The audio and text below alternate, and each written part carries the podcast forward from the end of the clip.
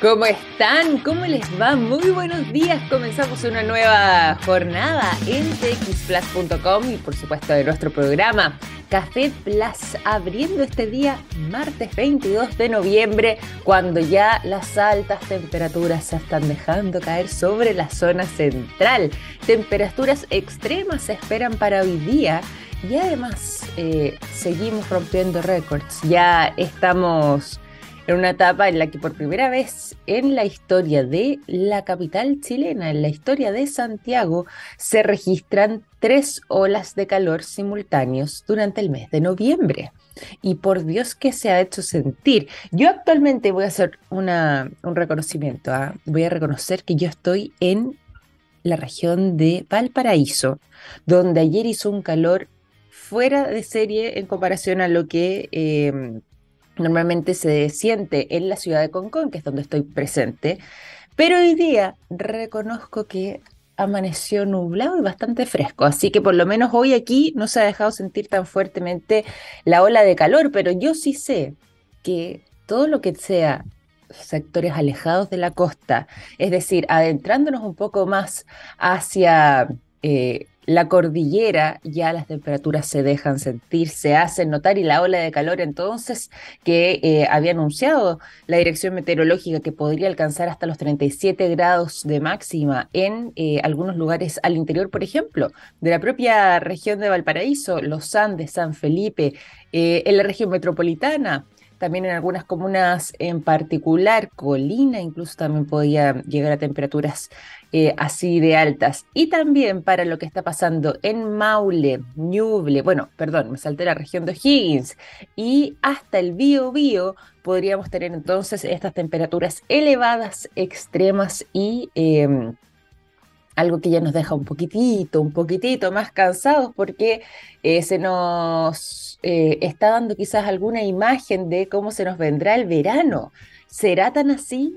¿O serán calores que, eh, si bien ahora en primavera se están dejando sentir con mucha intensidad, quizás para el verano no sea tanto? Mira, observando lo que estaba pasando en Europa, por ejemplo, durante su verano no se ve muy alentador el panorama para lo que nos quedan hacia los meses de fines de diciembre, enero, febrero. Sin embargo, también puede ser que se traten de fenómenos puntuales y que por esa razón quizás no sea tanto, tanto, tanto más intenso que años anteriores. Vamos a ver cómo sigue todo esto, pero también nos vamos a ir a revisar rápidamente información de la jornada y es que ya está disponible la primera imagen que capturó la misión Artemis. ¿Se acuerdan que estábamos hablando antes de la misión Artemis 1? Que cuántas veces había retrasado su lanzamiento producto de eh, algunas fallas, algunos problemas que tuvieron para poder enviar esta misión tan importante que algunos han intentado incluso comparar con el Apolo, eh, con la misión Apolo,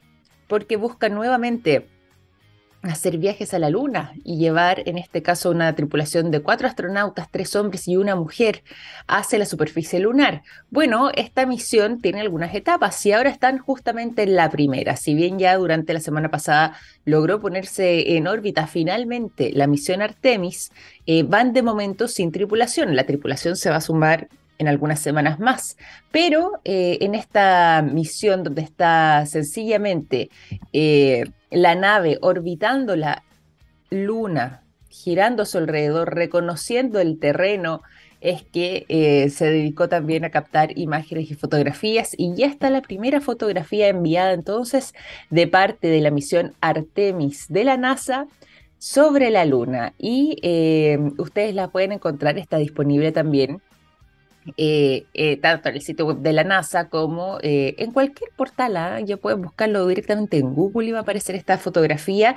Es una imagen en la que en este sobrevuelo se logra observar entonces cómo es que la cápsula Orión está pasando a cerca de 130 kilómetros de distancia de la superficie lunar y que ahora además producto justamente de la trayectoria que tiene programada va a comenzar a entrar una órbita más amplia, obtuvo entonces esta fotografía y em, se dice de parte de la NASA que eh, de momento, si bien esta fotografía quizás no es la fotografía más reveladora que han tenido, sí están contentos y satisfechos con lo que ha estado realizando esta misión y por supuesto también la nave que ya está viajando, porque ha superado las expectativas desde eh, su lanzamiento la semana pasada. En algún momento, como les decía, se les puso un poco complicado el panorama respecto a eh, la manera en la que se estaba llevando a cabo el programa, pero ahora al parecer vamos en tierra derecha y con estas primeras fotografías y también con estos primeros días de recorrido,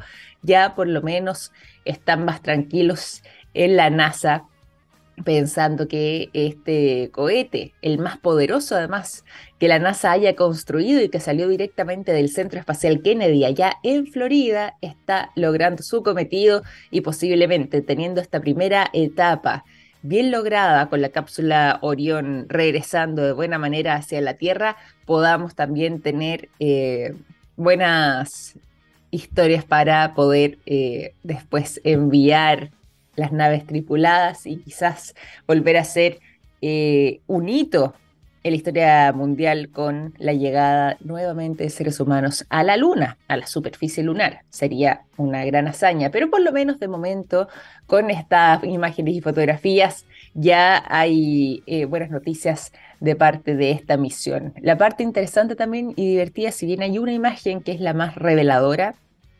eh, de esta cápsula Orión que estuvo sacando las fotografías. Eh, hay que reconocer que también está divertido esto porque hay algunas selfies que se sacó tanto la cápsula a sí misma, donde se puede ver parte del fuselaje, pero también sacó fotografías a nuestro planeta. Hay una imagen muy bonita que ojalá la puedan revisar de la Tierra que se ve ínfima, pequeña, desde la distancia en la que se encontraba en órbita entonces esta cápsula Orión, que está muy, muy interesante. Se ve un fondo negro oscuro y un puntito pequeño al costado centro derecho de la imagen. Y es un puntito pequeño, como les decía, de color azul intenso que vendría siendo nuestro planeta. Así que ya están las primeras imágenes y fotografías. Tuvo, eso sí, les cuento además un pequeño detalle, una leve desconexión de 34 minutos. La misión y la cápsula Orión en algún momento, pero después se restableció la conexión y ahí hizo el envío de estas imágenes que ya están dando la vuelta al mundo. Cham, cham. Buenas noticias entonces de parte de la NASA con lo que está ocurriendo con la misión Artemis. Nosotros vamos a continuar acá en el programa y vamos a seguir revisando informaciones y también yéndonos a la conversación. Pero antes de todo eso, es que los quiero dejar con buena música para que arranquemos de buena forma este día martes. El sonido de Beck es lo que suena a continuación con la canción Loser.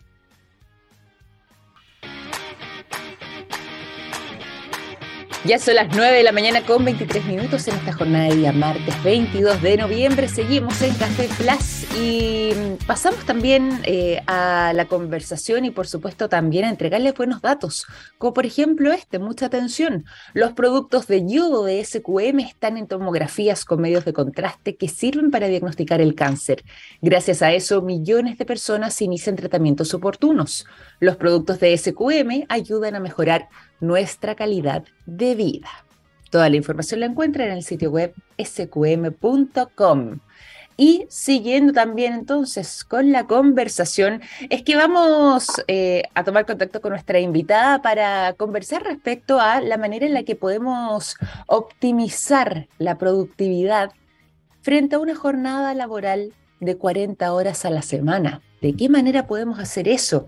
¿Cuál es la mirada que tiene nuestra invitada? Se lo vamos a preguntar inmediatamente. Está junto a nosotros Verónica Segura, ella es Business Development Manager de HR Bureau. ¿Cómo estás, Verónica? Bienvenida a Café Plus. Muy buenos días.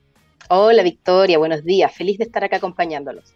Qué bueno que nos puedas acompañar además frente a este tema que eh, ha sido materia de discusión, ¿cierto? Por un largo tiempo en nuestro país, que ya está viendo la luz y eh, vinculado a precisamente a lo que tiene que ver con eh, las semanas laborales de 40 horas. Y aquí entra un temor para algunos respecto a lo que podría pasar con la productividad. Vamos a trabajar menos horas, sí, pero vamos a producir más. ¿Es posible esa ecuación? ¿Qué mirada tienes tú desde HR eh, Bureau como Business Development Manager? ¿Qué nos puedes contar? La verdad es que es un tema bien entretenido porque justamente cuando a nosotros nos dicen vas a tener la posibilidad de tener cinco horas más de tu vida para dedicarlo a otras cosas que te gustan, todos nos ponemos felices, pero después cuando nos dicen, claro, pero tienes que hacer lo mismo que haces hoy con cinco horas menos de tu día, claro, empieza un poco la sensación de ansiedad y de cómo lo hacemos y lo logramos, pero la verdad es que se puede. Hay, otros países donde esta misma figura se ha aplicado e incluso han mejorado sus rendimientos. Pero es importante tener presente eh, algunos temas que han salido en, en, relación a esto que nos van a permitir a nosotros como personas y a las organizaciones poder ir mejorando nuestra productividad para poder ser mucho más eficientes en menos horas del día. Y en relación a esto, la verdad es que han surgido, han surgido varias ideas que están relacionadas, por ejemplo, con que yo no sé si así te ha pasado escuchar que eh, dicen, eh, ser multitarea hoy día es perfecto, eres el mejor trabajador si es que hoy día haces múltiples cosas a la vez. Y la mm. verdad es que hoy día los estudios dicen lo contrario. Ah, mira. Eh, Sí, los estudios dicen lo contrario porque el foco de la concentración tiene un ciclo y tiene un tiempo determinado. Entonces, si yo cambio de una tarea a otra permanentemente, tengo que empezar nuevamente el ciclo de la concentración. Entonces, la verdad es que hoy día, para ser más productivo, lo que se recomienda es ir por tareas específicas, ir y cerrar un ciclo, porque eso en el fondo va a favorecer mi proceso mental de la concentración. Así mm. que ahí está el primer tip, sacarnos de la cabeza la idea de que ser multitarea es ser más funcional, sino que ir, enfocarnos y concentrarnos en aquellas acciones que son relevantes para poder terminar el ciclo de la acción que estoy realizando. Oye, eso es importante porque además involucra eh, un cambio de mirada, pero también una transformación dentro de, las organizaciones. Me refiero cuando se delega, por ejemplo, eh, una tarea o se asigna un trabajo específico a una persona bueno, el poder tener esa visión de eh, que sea justamente con estas metas quizás más acortadas o con un proyecto específico en vez de toda esta variedad de cosas. ¿Cómo es que va a ir afectando también todo esto a lo que podríamos decir la cultura institucional que está muy arraigada quizás en varios puestos de trabajo en nuestro país, en varias industrias, en varios sectores, eh, para generar esa transformación eh, desde las empresas también hacia los colaboradores, los trabajadores o los empleados que estén ahí presentes? ¿Cómo se pasa ese mensaje? Lo que dice esto es súper cierto. Esto es un tema de cultura organizacional que tiene que migrar hacia una nueva forma de, funcionar mm. y de operar. Pero ya sabemos que lo podemos hacer si venimos saliendo de un proceso de adaptación donde todos tuvimos que reordenarnos rápidamente para poder ser funcionales. Así que el mejor mensaje es que se puede, pero viene desde arriba desde arriba, mm. desde la organización, es importante empezar a hacer cambios paulatinos y también darle las herramientas a nuestros colaboradores para que sepan eh, cómo hacerlo lo mismo que decíamos ahora, el tema del multitarea o el cómo ordenar mis funciones. Eh, de repente es importante tener presente que tengo muchas tareas que realizar en el día, pero hay unas que son más prioritarias que otras. De repente es importante a lo mejor partir por aquellas que tienen mayor impacto dentro de mis actividades diarias para poder tener un mejor desempeño o poder terminar esas actividades de manera más rápida y que tenga un impacto dentro de las acciones del día más importantes. Y por otro lado, es yo también como, como persona conocerme y cuáles son mis ciclos. Todos tenemos ciclos de, funcionamiento distintos. Hay gente que funciona mejor de día, hay gente que funciona mejor de noche, hay personas como yo que tenemos problemas de concentración y hay otros que son súper enfocados. Entonces yo tengo que saber cuál es mi ciclo, porque de esa manera ordeno mis tareas. Si yo sé que en la mañana, con el primer café del día, soy funcional, a lo mejor ahí es importante poder partir con aquellas actividades que tienen mayor impacto dentro de mis actividades, dentro de mi desempeño. Y a lo mejor en la tarde, que soy menos funcional, dejar aquello que es más monótono, que me toma menos tiempo o que tiene menos impacto en mi desempeño. Mm. Entonces la verdad es que hay muchas acciones, pero como tú también lo decías, las empresas deben hacer cosas. Y ahí la invitación de repente es a revisar los procesos, redefinir las tareas, ver si hay maneras de acortar los pasos para llegar a un objetivo o cómo mejoramos la comunicación interaria para poder efectivamente lograr hacer lo mismo en menos pasos, en menos tiempo. No, está fantástico. Y hoy quería preguntarte también, eh, porque sé que ustedes desde HR Buró han estado diseñando una serie de recomendaciones que están muy eh, atractivas porque de partida son cosas bien concretas, son acciones muy eh, particulares que eh, permiten mejorar la productividad en un periodo más acotado de horas, ¿cierto? ¿Cuáles vendrían siendo, cuáles vendrías tú? Y aquí ya nos esbozaste algo muy importante, el tema de las multitareas, ¿cierto? pero ¿cuáles más podríamos ir destacando y, y, puntualizando para que podamos adentrarnos ahí ponerle, hincarles el diente, como dicen. Mira, la verdad es que para nosotros las recomendaciones vienen muy también desde la experiencia. Nosotros comenzamos a implementar las 40 horas desde mayo de este año ah, eh, y al principio lo, hacíamos con un poco de susto y cómo lo vamos a hacer. Somos una empresa de servicio, trabajamos con clientes, ellos van a tener distintos horarios, pero la verdad es que se puede. ¿Y cómo se puede? Con estas mismas acciones que te digo yo. El poder ordenar mis acciones del día, el poder ir al foco, iniciar y cerrar una tarea, el delegar, el, cuando estamos sobre todo además en trabajo remoto, el delegar con tiempos, con responsabilidades, mm. con reportabilidad concreta, cosa de que las personas vayan tomando el ritmo y en la medida que van aprendiendo, después se convierte en un hábito. Entonces yo ya sé que una tarea tengo cierto tiempo para realizarlo, le tengo que reportar a mi jefatura en ciertos plazos y una vez que lo termine, comienzo las otras actividades. Pero si te das cuenta, Victoria, esto es un trabajo conjunto. Todos tenemos que poner de nuestra parte. La organización generar una estructura propicia para eso y nosotros también conocernos e ir incorporando hábitos nuevos a nuestra gestión diaria. Totalmente, totalmente. ¿Qué pasa además con esta regla del 80-20 eh, que la tienen bien implementada también y que ha sido parte de la experiencia, como mencionabas tú, desde que ustedes mismos se eh, adecuaron a este modelo y lo empezaron a implementar por iniciativa propia? Eh, ¿Cómo podríamos precisarlo? Mira, la tarea del 80-20 da cuenta de que hay acciones o actividades que me reportan más beneficios que otros. Ya. Entonces, cuando yo defino, tengo que definir cuáles son mis prioridades y la regla dice que em, el 20% del esfuerzo que yo hago debe suponer el 80% de los resultados, que era lo que yo te decía adelante, el definir cuáles son las tareas que me reportan que son más importantes y partir por ellas y definir que esa tarea, que es mi 20%, me genera un impacto en el 80% de mi desempeño o de mis responsabilidades diarias o semanales, dependiendo de las tareas que yo tenga que, que resolver. Y también dependiendo de la industria en la que yo trabaje, es poder planificar. A veces yo me mm. planifico de manera diaria, otras veces de manera semanal, y ahí hacer, como decimos nosotros, una carta Gantt de cuáles son mis tareas y mis principales hitos, te va a poder permitir tener la tranquilidad mental de que tienes todo ordenado para poder ir cumpliendo los plazos y los hitos necesarios. Y cuando uno tranquiliza la cabeza, de verdad que todo fluye más. Cierto, eso es muy importante, viene siendo clave eso, además, ¿cierto? Toda la razón. Oye, eh, Acá también eh, quería preguntarte, ya que ustedes lo han estado implementando, nos decías al principio quizás con este vértigo de cómo se iban a adaptar, qué iba a pasar con los clientes, ¿cómo ha sido eh, desde tu punto de vista la experiencia en todos estos meses y dónde ha estado también los mayores desafíos y las mejores oportunidades que han logrado encontrar con este mm, acortamiento en lo que tiene que ver con las horas de trabajo semanal, pero este aumento de la productividad?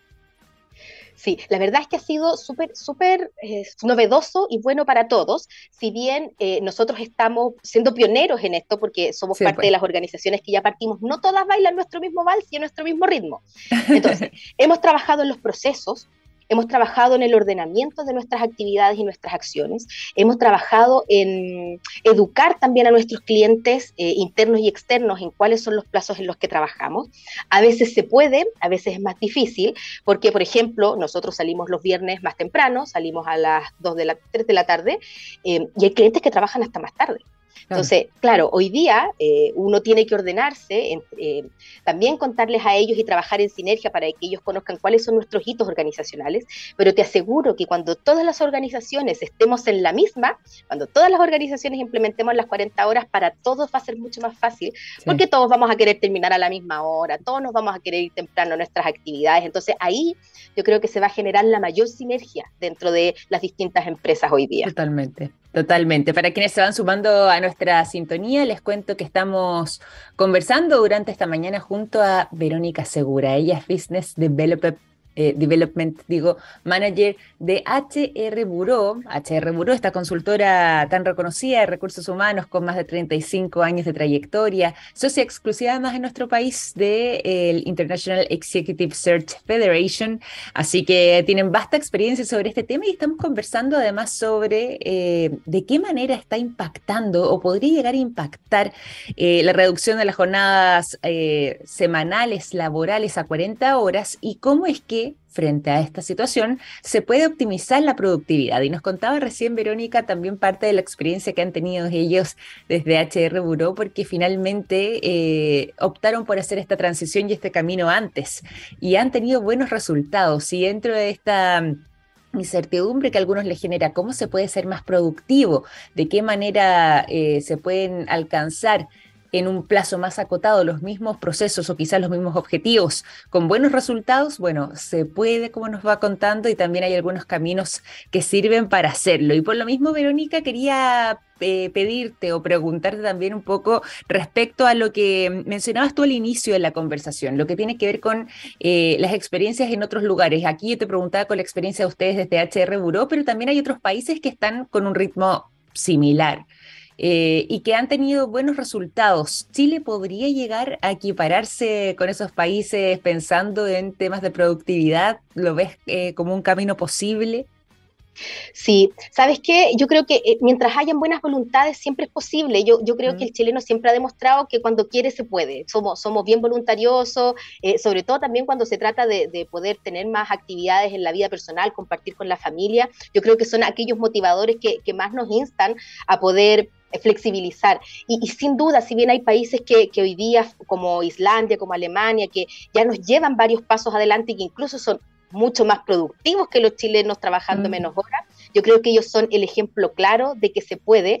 Eh, como te digo, hoy día los distintos entes que formamos parte de, este, de esta acción, como los legisladores, como las organizaciones, mientras tengamos buena voluntad y mientras se quiera hacer, que yo creo que para allá vamos, se, puede lograr. Pero sí, mm. sin duda, eh, son países que, uno los mira como más, más, em, más evolucionados porque tienen más años de historia que nosotros, pero de que se puede, se puede y siempre son pasos, pasos pequeños que tenemos que ir dando, pero yo creo que este debate se viene generando hace rato y estamos en un nivel de avance súper importante porque ya es un tema que está sobre la mesa a punto de salir. Y si nos vamos a las personas también, directamente lo que tú creas que eh, pueda pasar con los propios trabajadores, los propios eh, empleados de las distintas empresas e industrias, porque tú mencionabas también que quizás puede generar un poco de ansiedad el hecho de saber que vamos a tener que hacer las mismas funciones que realizábamos en un periodo más acotado y que eso puede generar eh, sensación de presión quizás en algunos. ¿Cómo crees tú que va a ser finalmente el resultado para quienes comiencen a vivir bajo este nuevo ritmo laboral? No desde la mirada de la empresa, sino que desde la mirada del trabajador y el empleado mismo. Sí, yo creo que aquí los atributos y las características personales son las que, las que marcan un poco la diferencia, mm. que, que, da cuenta un poco de que hay personas que eh, el cambio, la estructura eh, les da tranquilidad y hay personas que se mueven de un contexto a otro con mucha más naturalidad y facilidad. Pero lo que yo te decía adelante, yo creo que nosotros ya aprendimos a fuerza, a borrazo, limpio, que, mm, que teníamos que adaptarnos y creo que esta no es la excepción. Y creo que como venimos con un aprendizaje tan reciente de, del teletrabajo a la fuerza, del tener que estar un poco confinados, tratando de tener un rendimiento igual, tenemos eso tan cerca que que yo creo que, que se puede y estas personas mm. que a lo mejor el contexto, el encuadre es su, su situación favorita, saben que en el fondo al tener una ganancia secundaria como es tener más, más tiempo libre, eh, van a encontrar una motivación como de, de, poder flexibilizar y de subirse al carro de las 40 horas con mucha más facilidad porque efectivamente salimos beneficiados, no es como, eh, como algo que, que nos imponen y que no vamos a tener nosotros ninguna ganancia. Entonces yo creo que para todos los que nos gusta la estructura o los que son más flexibles y les gusta la innovación, para todos hay una ganancia, por lo tanto todos vamos a poner de nuestro esfuerzo personal para que esto funcione de manera óptima. Yo también, fíjate que tengo una mirada, comparto la visión que tienes tú, tengo una mirada muy optimista respecto a lo que puede ser este proceso, que quizás, claro, como todo proceso inicialmente tenga sus complicaciones o genere sus desafíos, pero estoy segura que se pueden resolver, que vamos a poder hacer y que finalmente vamos a tener también eh, no solamente empresas más productivas, sino que trabajadores también más felices, más contentos, que puedan pasar más tiempo con sus familias o tener o disponer de más tiempo personal para sí mismos. Yo creo que va a ser una buena experiencia, tengo toda la fe y como decías tú, quizás ya es el momento de que esto comience a ser una realidad. Prontamente está ya en la puerta del horno, como decías tú, Verónica, pero... Eh, empezar a ver también prontamente los resultados de ese cambio. Eh, ya estamos cerquitas de ese plazo, así que vamos a estar conversando seguramente quizás Verónica más adelante cuando esto ya esté implementado sobre eh, tu mirada frente a todo esto. Yo quería pedirte por lo mismo también, em, antes de finalizar esta conversación, eh, que nos entregues más información de HR Buró, donde los podemos encontrar, cuáles son los canales de comunicación, con qué servicios o soluciones nos podemos encontrar también para quienes estén en búsqueda Bien, como, como te conversábamos, somos una consultora de recursos humanos que tenemos muchos años de trayectoria en el país. Eh, nos pueden encontrar en todas nuestras redes sociales, hrburó.cl, en, en, LinkedIn, nos pueden encontrar en, en Instagram, en Facebook. La verdad es que tanto las personas que quieran postular empleos como las personas que quieran de nuestros servicios pueden encontrarnos en todos los canales hoy en día, eh, tanto eh, en nuestras redes sociales como en nuestra página web ahí fácilmente entonces a través del sitio, como nos decía Verónica, y te quiero agradecer eh, por esta conversación, por haberte conectado con nosotros para conversar sobre este tema. Eh, muy interesante, me gusta además la mirada que, le diste y sobre todo pensando en mejorar la productividad ahora que eh, las jornadas laborales en la semana comenzarán a reducirse y estaremos con 40 horas próximamente. Así que muchísimas gracias, un gran abrazo. Un abrazo, que esté muy bien. Chao, chao.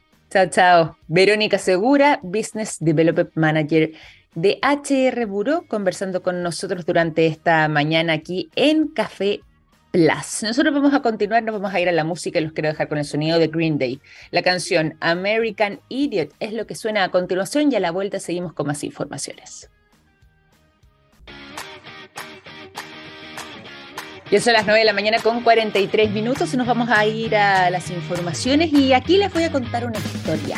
Una historia que seguramente más de alguno de ustedes había escuchado, una historia que em, tal vez en estas latitudes tampoco fue tan eh, masificada, no nos impactó tan directamente porque no estaba tan adentrada, eh, ni estábamos tan en conocimiento de esta tecnología como si lo estuvieron en los Estados Unidos y sobre todo también grandes empresas, producto de eh, lo que hace algún tiempo atrás ofrecía una empresa norteamericana llamada Theranos, creación de nada más y nada menos que de una de las mujeres eh, favoritas de Silicon Valley, Elizabeth Holmes. ¿Habrán escuchado algo de esta historia? Seguramente más de alguno de ustedes algo había oído, pero eh, me imagino que la mayoría desconoce lo que hay detrás de todo esto. Y acá yo les voy a contar lo que ha estado pasando porque hay informaciones recientes vinculadas a eh, este tema. Elizabeth Holm, una mujer joven y sobre todo también en sus primeros años, cuando era eh, una jovencita de pocos años, estaba en la veintena, pero que había hecho eh, por medio de una serie de innovaciones eh, y trabajos con tecnologías, la creación de una startup que fundó hace ya varios años atrás, de nombre Theranos, T-H-E-R-A-N-O-S. Theranos, y que eh, en su oportunidad se convirtió en no solamente una de las startups más reconocidas de Silicon Valley, sino que además la que prometía ser la generadora de una tremenda solución para el mundo de la medicina. Consistía en la creación de una máquina que eh, después de obtener una gota de sangre por medio de un pinchazo, podía detectar rápidamente en cosa de minutos si es que esa gota de sangre de la persona por supuesto que eh, se había realizado el pinchazo, tenía o no algún tipo de enfermedad y se podían detectar cientos de esas enfermedades, supuestamente, esa era la promesa, por medio de este simple pinchazo. Esto eh, comenzó a tener no solamente eh, grandes resultados, empezó a generar el interés de parte del mundo de la ciencia y de la medicina, pero además también comenzó a atraer a ciertos inversores alrededor del mundo y esta startup comenzó a crecer. De hecho, hubo grandes empresas y compañías que contrataron los servicios de Theranos y que finalmente em, implementaron en algunos lugares sus eh, máquinas para poder hacer estos diagnósticos. Sin ir más lejos, conocerán algunos de ustedes esta enorme compañía farmacéutica, tiene cadenas de farmacia más bien, en los Estados Unidos llamado Walgreens. Bueno, ellos compraron, por ejemplo, grandes cantidades de estas máquinas de esa startup Theranos para que la gente pudiera, por medio de un pinchazo, eh, y con la obtención de algunas pocas gotas de sangre, poder diagnosticar cientos de enfermedades simplemente utilizando esta máquina, este aparato. ¿Qué es lo que pasó? Bueno, pasó el tiempo y comenzaron algunos reportes que no fueron nada alentadores. Varias personas que habían sido diagnosticadas con enfermedades incluso complejas, por ejemplo, eh, les habían diagnosticado cáncer eh, desde esta maquinita y cuando fueron a consultar a una clínica o un hospital, no lo tenían, que habían sido diagnosticadas con otras enfermedades incluso y tampoco los tenían. Es decir, comenzó a conocerse miles de casos en los Estados Unidos de pacientes que fueron diagnosticados erróneamente y que incluso en algunos casos, y acá está lo más delicado, eh, basados precisamente en esta tecnología, con este diagnóstico de eh, esta máquina de Theranos, lo que había sucedido era que eh, nunca tuvieron lo que les habían dicho y habían incluso iniciado algún tipo de tratamiento para enfrentar la enfermedad, siendo que estaban sanos.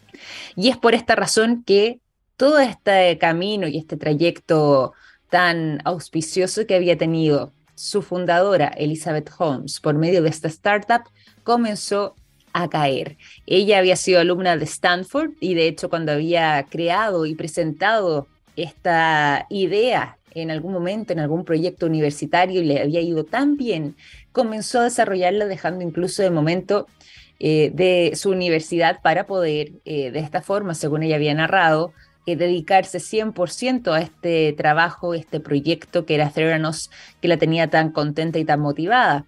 Y es por eso que comenzó eh, no solamente a obtener muy buenos resultados, sobre todo además réditos económicos muy grandes en los primeros años, sino que se había convertido en la gran promesa de eh, eh, una máquina que pudiera realizar el trabajo que quizás algunos doctores por medio de una serie larga de exámenes y después también de un tiempo de investigación podían eh, realizar, que era finalmente acertar en un diagnóstico concreto y certero respecto a eh, la situación que quejaba o no a un paciente o a una persona.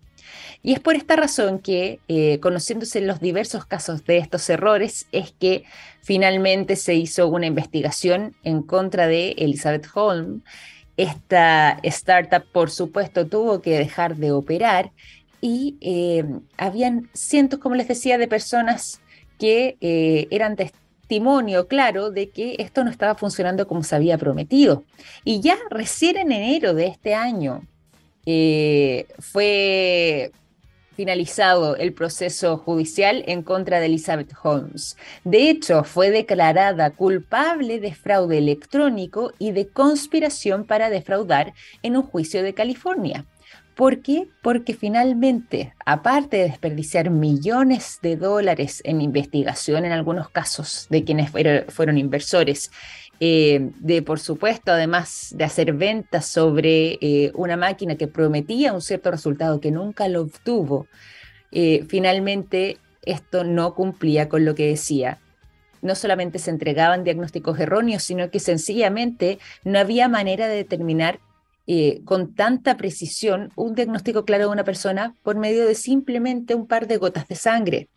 Y eh, se realizó entonces este juicio en contra de Elizabeth Holmes y finalmente ya se conoció eh, hace algunas horas atrás lo que va a ser su condena. 11 años de cárcel para esta polémica emprendedora de Silicon Valley luego de que eh, fue dueña de una de las startups más prometedoras de los Estados Unidos en su oportunidad, que incluso en algún momento llegó a ser valorada en 9 mil millones de dólares bajo esta falsa promesa de haber desarrollado esta máquina innovadora que podía llevar a cabo cualquier tipo de análisis de sangre en cosa de horas, dar con un resultado preciso, entregar un diagnóstico al paciente y además con unas pocas gotas de sangre. Esta mujer, Elizabeth Holm, entonces ya fue condenada durante las últimas horas eh, a 11 años de cárcel por un juez de California, los Estados Unidos, por lo que se presume que estará en alguna de las cárceles de ese estado, y solamente tiene 38 años. 38 años, una mujer muy joven que había comenzado este camino hace algunos años atrás y que mm, en algún momento incluso fue descrita como la próxima Steve Jobs debido a su visión, debido supuestamente a esta innovación que había eh, eh, realizado y que finalmente quedó en nada y con una serie de errores falsos y con una serie de diagnósticos equivocados que a muchas personas no solamente les hizo pasar un pésimo momento y a sus familias, sino que en algunos casos más graves hubo personas que iniciaron tratamientos en eh, base a este diagnóstico por enfermedades que nunca tuvieron. Y ahí estaba lo eh, más complejo y lo más grave. Sus abogados de todas maneras están pensando en apelar esta condena de 11 años de cárcel. Esto podría ser ya mm, conocido de acá al día viernes, que es cuando esto esté oficializado y esto se materialice en un 100%, de manera de que eh, en este mm, periodo tienen que determinar los jueces si es que acogen la apelación y si es así, cuánto se reduciría esa condena en caso de eh, hacer oídos a lo que señalen los abogados de Elizabeth Holmes, pero finalmente eh, ya sabemos que por lo menos lo más seguro es de que esta mujer de 38 años pise la cárcel. Ya comenzó su maratónica carrera y ascendente carrera cuando era una estudiante universitaria ya por el año 2003, tenía solo 19 años cuando ya había hecho el lanzamiento de esta máquina, ya a los 31 años era una de las mujeres más millonarias, le decían mil millonaria de los Estados Unidos, producto de su startup,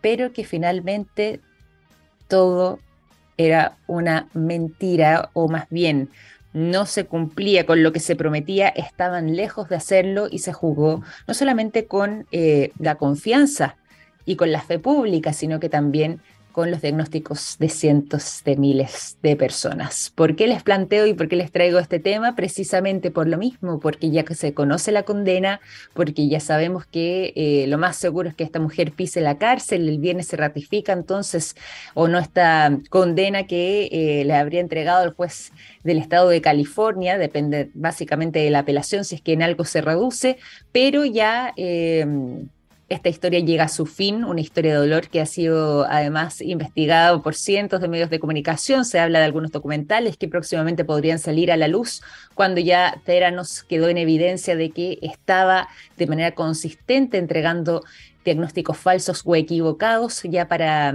eh, el año 2018, en septiembre, incluso tuvieron que disolver esta startup y es ahí cuando comenzó este camino legal que finalmente culmina con esta, una de las promesas de Silicon Valley, como fue Elizabeth Holmes, condenada a 11 años de cárcel por eh, fraude, fraude electrónico y también por eh, lo que terminó resultando como un verdadero fiasco con esta empresa. Theranos, que en su momento parecía ser la gran innovación de Silicon Valley para el mundo, sobre todo el mundo de la medicina. Y así se fragua esta historia. Ay, ay, ay, ay. Parte de las noticias también que están dando la vuelta al mundo en materia científica y que dejan a esta mujer ícono entonces, llamada en su momento como la próxima Steve Jobs, en, eh, en, el olvido después de este triste momento que eh, ocurre por medio de eh, esta startup que nunca, nunca fue lo que prometió. Así que con esta historia vamos a ir finalizando también este capítulo de Café Plus, ahí con la historia de Elizabeth Holmes, revisándola para que también reflexionemos en torno a eh, estas cosas tan explosivas, tan milagrosas, tan... Eh, tan mágicas que aparecen tanto en tanto, que no siempre son lo que prometen, por algo también hay años de estudios, hay años eh, para los profesionales que se han dedicado en esto, y en este caso poder reducirlo a simplemente un pinchazo y hacer diagnósticos tan precisos nunca fue lo que eh, se estaba proponiendo y trajo todas estas consecuencias también y temas de credibilidad. Importante y el mensaje final siempre, siempre, siempre ante cualquier tipo de situación consultar con un especialista, consultar con el médico tratante o bien con alguien que pueda hacer un diagnóstico certero, nunca está de más y así también... Eh, podemos contar con la validación de alguien profesional frente a cualquier duda que tengamos, cualquier escenario vinculado a nuestra salud. Ya son las 9 con 57 minutos. Vamos a ir finalizando este capítulo de Café Plus. Les quiero agradecer por habernos acompañado el día de hoy y por lo mismo eh, les quiero recordar que seguimos con la mejor programación a través de la TX Plus. Sigan en sintonía porque ya está por comenzar la ciencia del futuro junto a Daniel Silva y nosotros nos reencontramos mañana a las 9 de la mañana en punto, compartiendo buen café, compartiendo informaciones y por supuesto compartiendo buena música y buen rock. Un gran abrazo, que estén muy bien